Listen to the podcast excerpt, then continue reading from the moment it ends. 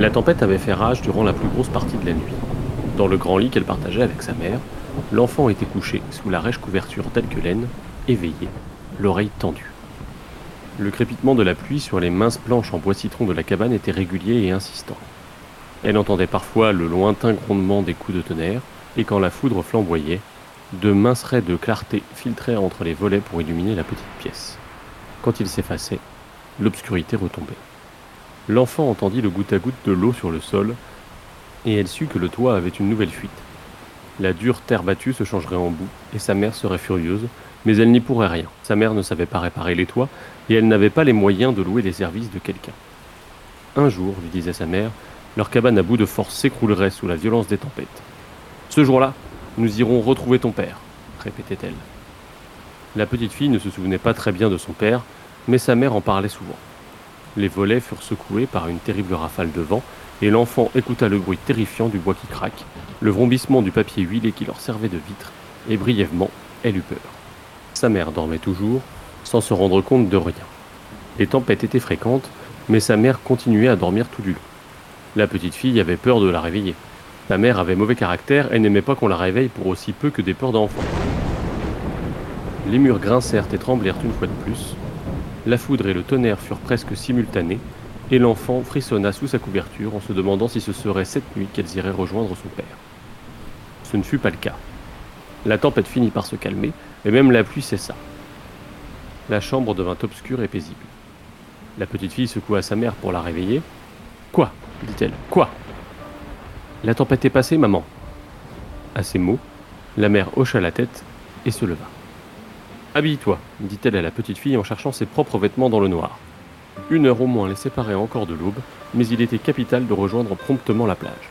Les tempêtes brisaient les navires, l'enfant le savait. Les petits bateaux de pêche qui s'étaient trop attardés ou aventurés trop loin, et parfois même les grands vaisseaux de commerce. Un jour, elles avaient ramassé un couteau à la lame de métal martelé. Après l'avoir vendu, elles avaient fait bombance deux semaines durant. Mais si l'on voulait trouver des objets intéressants, on ne pouvait pas se permettre d'être paresseux. Les paresseux attendaient l'aube et ne trouvaient rien.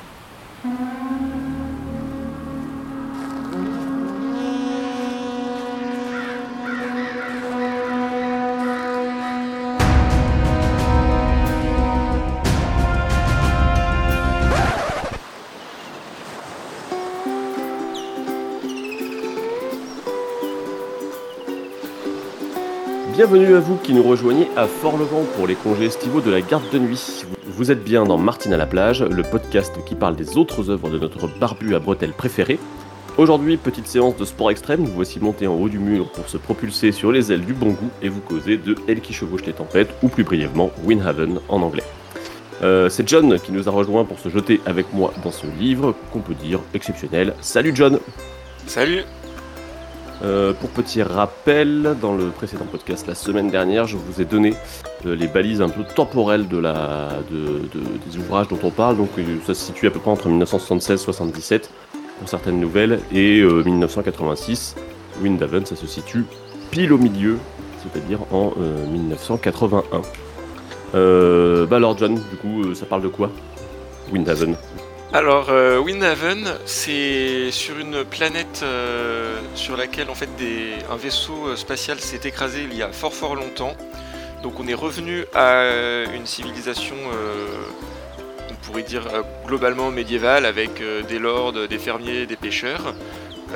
Et le seul élément de technologie qu'ils ont gardé, en fait, c'est des espèces d'ailes en, en un espèce de tissu euh, super résistant, super puissant qu'ils ont récupéré du, du vaisseau spatial. En, fran- en français, c'est des voiles stellaires, je crois, si je dis pas de bêtises. Mais euh, je sais pas que c'est le Euh, terme anglais. C'est les, les voiles du bateau, quoi, enfin, du, du vaisseau spatial.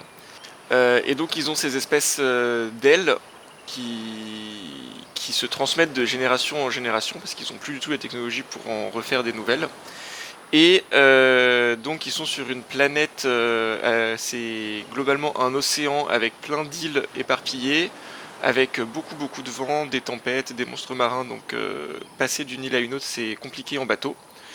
Donc tu as une caste d'aériens qui du coup se transmettent leurs ailes de génération en génération et qui permettent en fait la communication entre les îles et qui sont considérés comme les échos, les égaux des lords de chaque île quoi. Et donc ça c'est le le postulat de départ finalement. Le postulat de départ, voilà la situation, donc euh, cette, planète avec euh, cette caste. Et euh, on va suivre le personnage de Maris, qui est une fille de pêcheur, mais qui est passionnée par les, aériens. Donc elle qui rêve de, voler en fait. Et il va y avoir, voilà, je vais pas, j'ai pas envie de peut-être trop, trop rentrer dans le, le synopsis. Je sais pas ce que tu en penses. Ça, c'est le, postulat de départ. Quoi. Si, peut-être quand même dire, euh, en gros.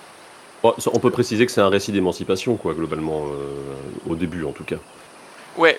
En fait, c'est un, un, récit qui a été écrit euh, à la base comme plusieurs nouvelles. Et donc, la première nouvelle, c'est l'histoire de Maris qui va je pense, je pense qu'on peut dire quand même qu'il va euh, être adopté en fait par euh, un aérien euh, qui va être élevé comme si elle allait pouvoir avoir des ailes et qui ensuite l'aérien va en fait avoir un fils et donc il va y avoir toute cette question d'héritage, de, de tradition, d'acceptation, de renoncement, de, de qu'est-ce que ça va donner tout ça en gros.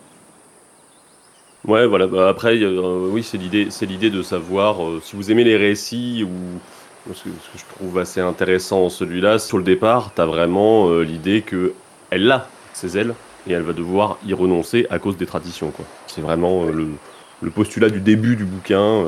Alors, tu disais des nouvelles, c'est des bonnes nouvelles. Hein. C'est, on est quand même sur un. Des novellas.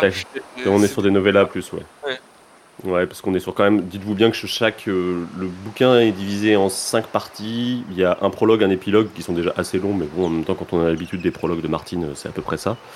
Et euh, au milieu, vous avez trois grosses novellas de 100, entre 100 et 150 pages, je pense à peu près. Du coup, j'ai, je lisais un, un article sur, euh, enfin, un, oui, un article de Lisa Tuttle. Donc c'est écrit, oh là là, j'ai même pas dit, c'est écrit à quatre mains. par euh, George Martin et Lisa Tuttle. Donc, euh, ce qui est assez original, je pense que dans la biblio de, de Martin, c'est à peu près le seul. Il y a un autre truc qui est fait avec quelqu'un dont j'oublie toujours le nom, euh, qui est Gardner, je ne sais plus comment. Ah oui, il a un truc avec Bozois et Daniel Ouais, c'est ça. C'est ça, exactement. Ouais. C'est avec, c'est avec, il y a qu'avec eux qui fait ça. Mais c'est Martin, il aime bien quand même faire des projets à plusieurs mains, puisque Wildcard, c'est un peu ça aussi. Je pense qu'il aime bien l'idée de faire des choses à plusieurs quand même. Et sinon, il serait pas scénariste de télévision, tout simplement, hein, je pense. Et c'est assez marrant, du coup. Euh, donc, il y a un article de Lisa Tuttle où elle euh, raconte un peu euh, comment ça s'est fait. Et donc, je, me suis posé la question parce que je ne savais pas trop comment, comment ça se passe quand tu travailles à deux, un auteur, une autrice. Et en fait, ils ont fait du coup pas mal d'allers-retours. Ils ont eu, en fait, ils ont décidé qu'ils voulaient travailler ensemble.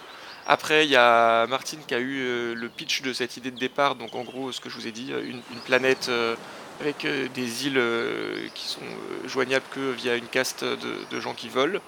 Il y a Lisa qui a commencé à Lisa Tuttle qui a commencé à écrire un début de truc, qu'il a envoyé à Martine, qui du coup a, a, poursuivi et modifié des trucs, etc. Ils ont fait plusieurs allers-retours comme ça.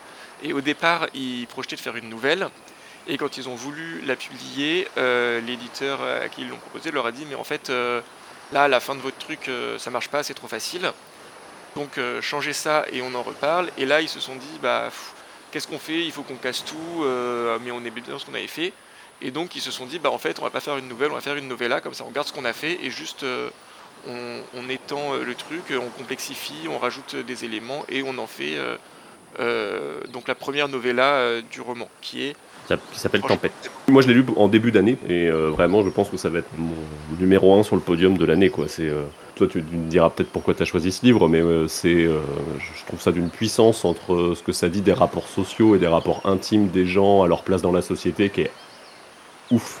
T'as toujours l'impression d'être étranglé et tout. Ça, ça faisait très longtemps que j'avais pas ressenti un truc comme ça sur un bouquin. Ouais, bah c'est clair. En fait, c'est ultra bien écrit déjà. Mm. tout à fait. C'est super agréable à lire, c'est ultra fluide. On est complètement immergé dans, dans cet univers. Et euh, en plus, ça, ça parle vraiment de. Ça aborde des thèmes en fait euh, vraiment forts et euh, vraiment. Maris, elle est en lutte en fait contre la société, contre elle-même par moment. Enfin, en plus, en fonction des novellas, donc en fonction des, des parties, il y a à chaque fois un peu un nouveau challenge. Il y, y, a des bonnes grosses ellipses en fait. Et du coup, tu te rends compte que la conclusion de la novella d'avant est toujours euh, une forme. En fait, tu as l'impression que, que les personnages ont beaucoup gagné. Et en fait, non, ce qu'ils ont gagné, ça va être remis en cause. Et la situation à laquelle on, commence la nouvelle la suivante, euh, il y a une, forme d'héritage, mais euh, finalement, il y a aussi beaucoup de. Il y, a beaucoup d'oppositions et de traditions qui sont restées par rapport à ce qui a pu être gagné par les personnages. Quoi.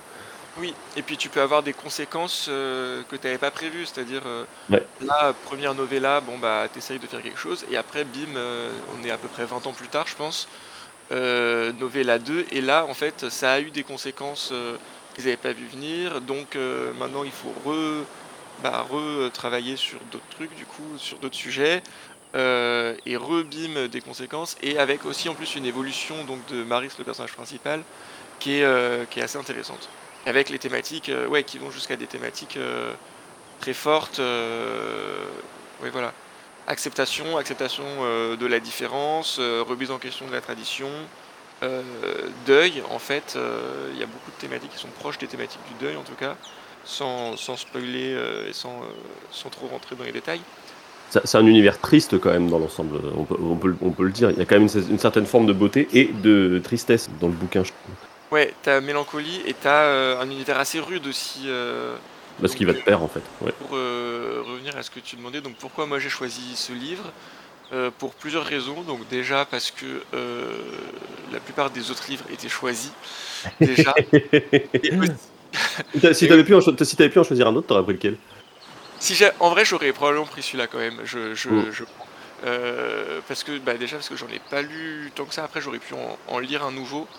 Euh, moi j'avais lu Song for Laia aussi que j'avais bien aimé, mais moins. Euh, quoique Ice Dragon j'ai lu aussi, je crois. Enfin j'en ai lu plusieurs en fait. Mais euh, Windhaven, donc moi je l'avais lu il y a franchement il y a au moins 15 ans, je pense, plus de 15 ans. J'avais même pas lu encore Le Trône de Fer à l'époque. Et j'avais, j'avais adoré en fait. Je, me souvenais pas grand chose du livre. Je me souvenais en gros le, bah, le pitch, les, gens avec des ailes sur, sur euh, une planète euh, un peu hostile quand même. Et euh, je me souvenais que j'avais adoré l'écriture, l'ambiance et tout ça. Et donc je me suis dit, mais en fait, ouais, ce livre il était vraiment ultra bien. C'est l'occasion de, le relire, de voir si je trouve ça toujours aussi bien. Et donc, et donc voilà, donc c'est pour ça que, que j'ai pris lui. Et euh, du coup, est-ce que tu vois des ponts avec un peu le trône de fer ou euh, est-ce que ça t'a pas plu, c'est Florexab, en le relisant? Je trouve qu'il y a des thématiques du coup qui sont en fait euh, plus on voit le, ce que Martin aime bien faire, c'est-à-dire mettre un peu ses personnages en difficulté, remettre en question la société, etc. Il y a aussi, j'ai trouvé ça marrant, la, place du chanteur. Oui. j'ai pensé aussi, ouais. Du, du barde, ouais du Bard, ouais, qui est dans le Trône de Fer, mais pas que en fait. Pour le coup, je pense euh, qu'il revient assez régulièrement dans les écrits de, Martine. Euh, là, on a vraiment euh, une place très importante du, ouais, donc du Bard, avec la, puissance en fait des mots et des chansons, et le côté, bah, en fait, ceux qui écrivent les chansons écrivent l'histoire en fait. Ce qu'on peut presque rapprocher en fait avec là récemment les thématiques de un maître qui écrit un livre d'histoire, euh, bah, suivant euh, euh, pour qui il est partisan, il le présente d'une certaine façon et c'est ça qu'on retient. voilà, on a l'histoire est écrite par les vainqueurs, bah là on a l'histoire est écrite par les chanteurs quoi. l'histoire est écrite par les chanteurs, donc Glee finalement. Mais ouais, moi dans les trucs qui m'avaient marqué, il y, a un personnage qui s'appelle Corbeau aussi, du dit ok, donc il a quand même déjà une petite passion, euh, une petite passion pour ça, je trouve. Euh, pour l'idée de l'émancipation par le vol aussi, je trouve que ça va vachement avec, euh, dans le même sens, pas du coup que Bran, quoi, donc tout ce qui est Corbeau, Corneille et compagnie. l'idée que là, ce soit une, une, caste de volants qui soit un peu dominante sur le sur le sur l'univers donc du coup tu te penses un petit peu au Targ parce que ça s'échange que par tradition et par pureté de lien du sang un peu quelque part plutôt que par la compétence. la réflexion sur l'héritage aussi en fait, parce que là on a une primogéniture euh, mixte, en gros. Donc, le premier enfant, qui soit homme ou femme, hérite des ailes des ailes, mais donc il y a quand même cette question de est-ce que c'est une bonne façon de choisir euh, pour transmettre euh, ses ailes, de les passer euh, au premier enfant, ou est-ce que il faut réfléchir autrement? Et donc les, questions d'héritage, on les a aussi. Alors c'est pas exactement le même sujet, mais voilà, il y, a beaucoup de questions d'héritage dans le trône de fer quand même. Donc il y a, d'autres trucs aussi. Il y a la place des marginaux hein, qui intéresse toujours profondément Martine. Il n'y a pas que dans le trône de fer. T'as à la fois un peu de John, je trouve aussi dans le dans le personnage de Maris. Enfin, si vous aimez les thématiques de Martine, il n'y a vraiment aucune raison de ne pas y plonger quoi. T'as le regard, le regard entre les castes aussi. T'as une case dominante et euh, les, gens normaux entre guillemets et euh, bah en fait euh, est-ce que les gens normaux doivent forcément admirer la case dominante ou est-ce qu'il peut y avoir plusieurs façons de, réagir à ça? Sachant qu'elle est, dominante, mais il y a quand même un truc un peu étrange, ça on peut le préciser sans spoiler, c'est que les, aériens ont un devoir de neutralité absolue, donc on rejoint un petit peu la garde de nuit là-dessus, je trouve. Euh, euh, ils, ils sont là pour faire passer des messages, mais ils n'ont pas à prendre parti dans les querelles des rampants en fait. Mais ça pose toujours la question de comment tu te ressens par rapport, parce que imaginons ce sont les deux îles dont tu viens qui sont en guerre. Euh, comment toi tu te places par rapport à, tout ça et qu'est-ce que ça peut induire de, de, de, dilemme intérieur, on va dire, derrière quoi. Oui, et en plus en filigrane, alors pas, pas 100% abordé, mais un peu quand même, au moins en, filigrane, mais il y a la question de est-ce que est-ce que en fait tu peux être neutre euh, et est-ce que euh, moralement en fait euh, c'est pas c'est bien ouais est-ce, que, c'est, pas c'est bien de dire mais moi j'y suis pour rien j'ai juste transmis le message quoi mhm. Ouais, ouais, il y a la question de oui, est-ce que la neutralité c'est pas une fuite quoi. Donc voilà, vous avez compris, il y a plein de choses à dire sur Windhaven, on ne peut que vous encourager à le lire. Il y a un exemplaire à gagner de Elle qui chevauche les tempêtes en édition euh, poche. Pour cela, euh, il vous suffit de remplir le petit formulaire en description et d'y placer le mot magique que je vais laisser John choisir. Euh, voler. Et ben voilà, vous savez ce qu'il vous reste à faire si vous voulez euh, profiter de, de, cet exemplaire. On va passer à la, dernière section de ce, bref podcast. T'as deux minutes et tu veux conseiller un truc à Grugre Martin pour l'été, qu'est-ce que tu choisis? Bah, Je vais lui conseiller un livre que j'ai adoré et qui, à mon avis, peut lui plaire. C'est pas vraiment une lecture d'été, mais c'est euh, la séquence Hartman qui aborde, euh, j'en ai déjà parlé euh, sur la garde de nuit, mais qui aborde plein de thématiques auxquelles Martin peut être réceptif, à mon avis, des questions d'identité, d'acceptation de l'autre, d'altérité, etc. Sachant que c'est dans un cadre SF futuriste avec des IA, des gens sur un vaisseau spatial, euh, plein de questionnements sur la transidentité. Donc pour le coup, je ne sais pas comment Martin se positionne euh, par rapport à ça. Pour le coup, je pense pas qu'on en est vraiment dans, dans ses livres, mais euh, en vrai, les, voilà, les questionnements sur l'identité, la conscience, le rapport à l'autre, la différence, etc. mine de rien, c'est le genre de thème qu'il qui aborde aussi. Donc, et c'est un livre que moi j'ai adoré, qui est écrit par Saul Pondelakis. Donc il faut juste qu'il se mette à lire en français d'ici cet été. bon, je pense qu'il va, il va avoir le temps puisqu'il y a la grève des scénaristes finalement.